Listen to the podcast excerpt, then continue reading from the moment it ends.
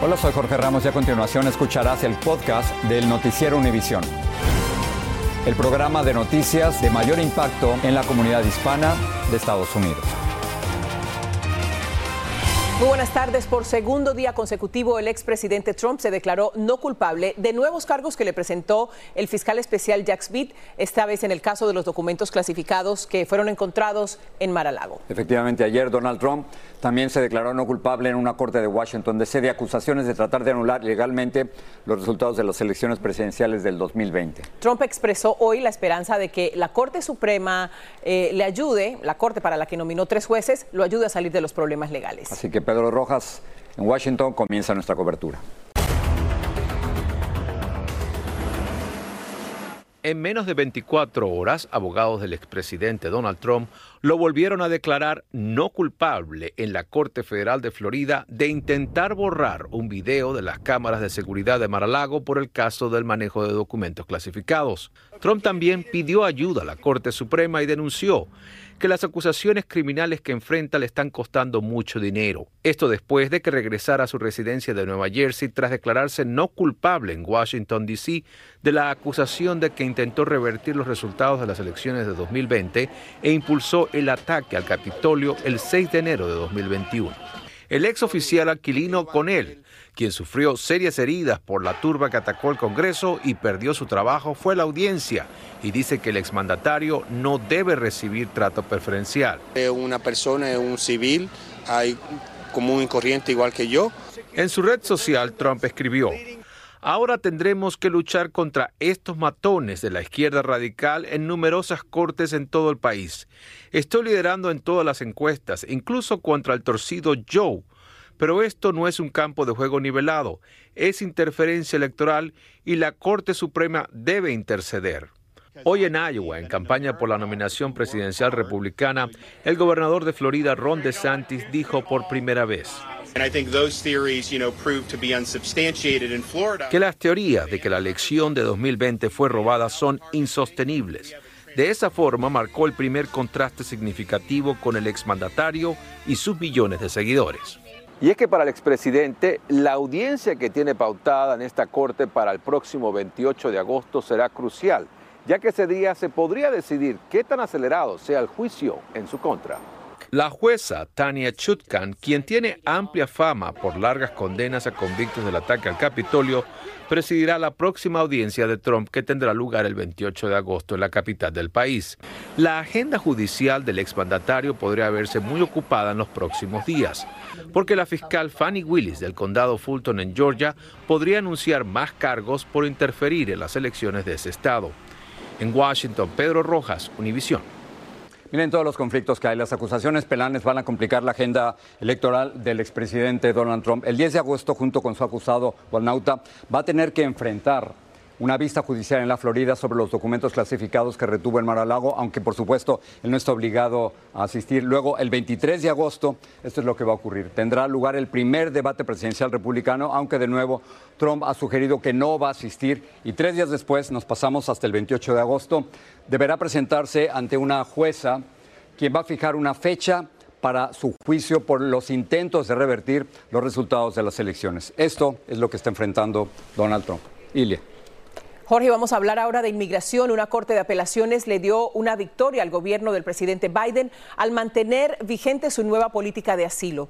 La medida consiste en considerar casos de personas que lo solicitan antes de cruzar a Estados Unidos y rechazar los de aquellos que entran sin pedirlo. Amparándose en esta victoria legal, el gobierno expandirá un programa experimental que impone nuevas restricciones a solicitantes de asilo, como nos informa Luis Mejía. La decisión es una victoria temporal pero importante para la política del gobierno de Biden en la frontera. 96, 97, El gobierno podrá seguir aplicando reglas que dificultan el asilo, obligando a los migrantes a solicitárselo antes al país por el que viajan o a pedirlo con la aplicación CBP1. Así que para ser claro, esto quiere decir que seguimos aplicando esta reglamentación y sus consecuencias en la frontera para los migrantes eh, que cruzan de manera ilegal.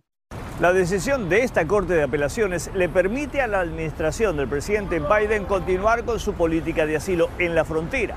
Dentro de Estados Unidos, el gobierno está expandiendo aquí a San Francisco, a San José, a San Diego y otras ciudades un programa que limita el movimiento de las familias que solicitan asilo, instaurando un toque de queda.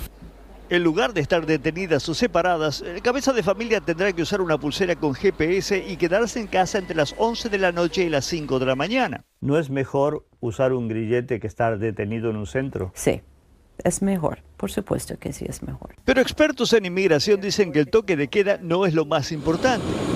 El programa está diseñado para deportar rápidamente a familias. Y ahora hay un nuevo requisito. Después de llegar, tendrán que presentarse a una entrevista de miedo creíble. ¿Cuánto tiempo tienen para esa entrevista?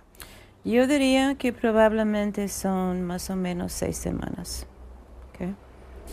Y en esas seis semanas me supongo que no tienen dinero, todavía están pagando a la gente que les ayudó a venirse para acá, para los Estados Unidos, y piensan como es una entrevista preliminaria en el proceso. No.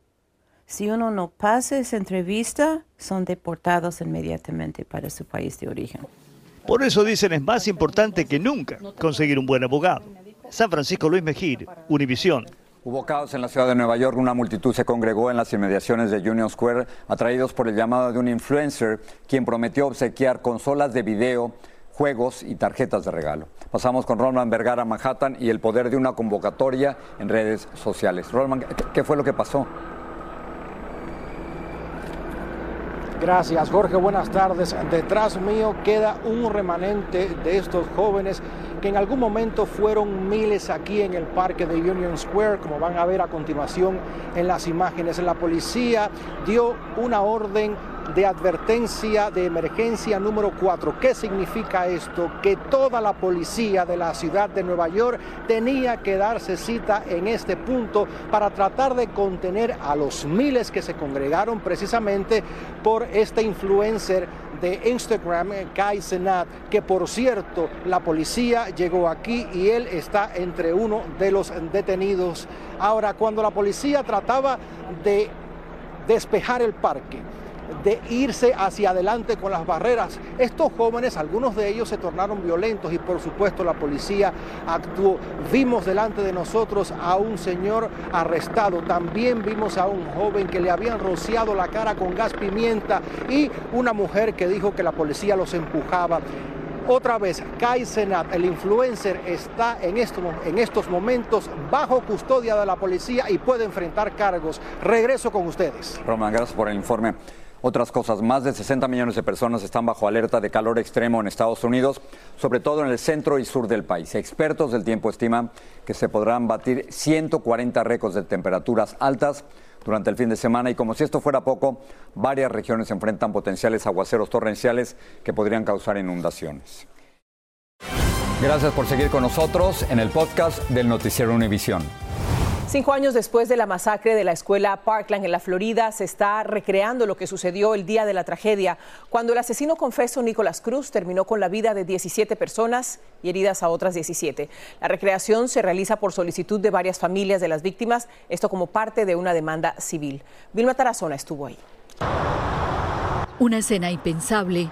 En la escuela Marjorie Stoneman Douglas retumbaron nuevamente decenas de disparos que fueron descargados esta vez de manera controlada por expertos en balística, quienes usaron un rifle AR-15 igual al que usó el asesino confeso Nicolás Cruz, que acribilló a 17 personas en 2018. Recorrieron todos los pasos del pistolero. Así sonaron las primeras detonaciones. Los disparos fueron contenidos por trampas de balas que son una especie de cajones blindados.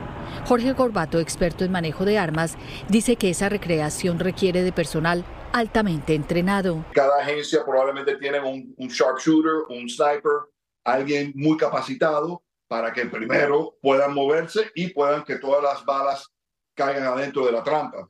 Técnicos grabaron el sonido de las detonaciones desde el mismo punto donde ese día se encontraba el policía Scott Peterson, a quienes demandaron civilmente padres de las víctimas por no haber confrontado al asesino. Las grabaciones serán aportadas como prueba en la demanda civil que se sigue contra Scott Peterson, el entonces jefe de seguridad de esta escuela, quien argumentó que no actuó para detener al pistolero porque no escuchó todos los disparos y no supo con precisión de dónde venían, ya que según él el edificio tenía mucho eco. Antes del simulacro, una comisión bipartidista del Congreso Federal, en compañía de padres de las víctimas, recorrió la dolorosa escena que permanece intacta. You know, it's so painful to be able to see the bullet holes in the wall, the glass on the floor, the blood where my daughter, Alyssa, was tragically murdered that day. Algo realmente muy, uh, muy difícil. Y la pregunta es si podemos utilizar este momento eh, para hacer aún más, para proteger a nuestros hijos y nuestras hijas en las escuelas. En Parkland, Florida, Vilma Tarazona, Univisión.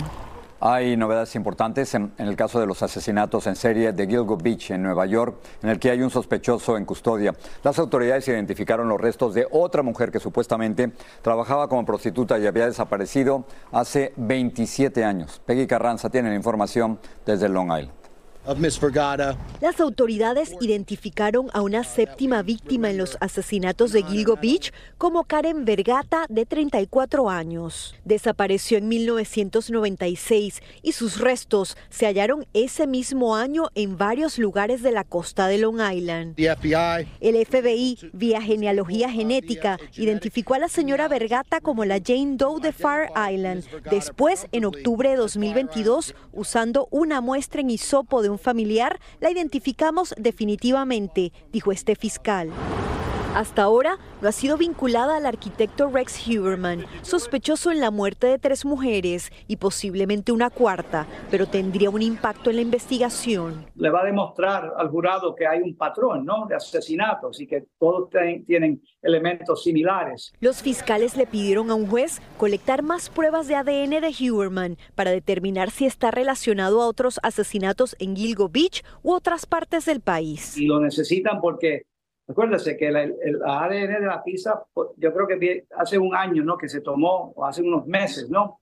Pero que no, no pudieron, probablemente no pudieron sacar suficiente Mientras, la esposa de Huberman insiste en que no tenía idea de sus supuestas acciones. Si es cierto, fue una doble vida completa. Ella no tenía conocimiento que diera una pista de que esto estaba pasando. Si se demuestra que es cierto, ella estaba cegada, dijo su abogado.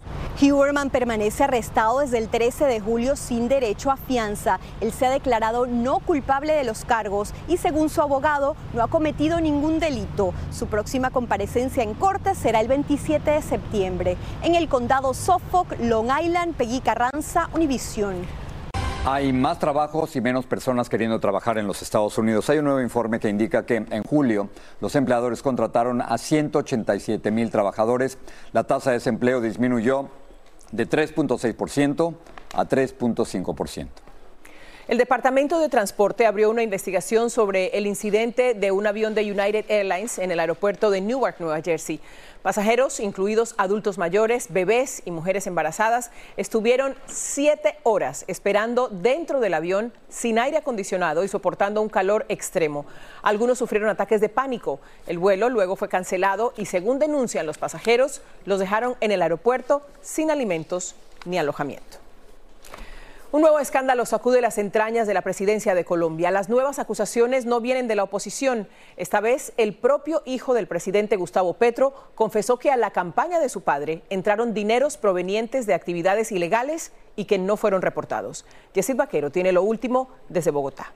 Mi nombre es Nicolás Fernando Petro Burgos. El hijo mayor del presidente Petro sigue en juicio. El caso sigue generando titulares y el escándalo sigue creciendo. Me referiré a nuevos hechos. Después de que Nicolás Petro decidiera colaborar con la investigación de la Fiscalía y esta revelara ante el juez partes del interrogatorio en el que compromete seriamente la campaña de su padre. Fueron invertidos en la campaña presidencial el presidente lo negó y en una parte de su discurso sugirió presiones a su hijo.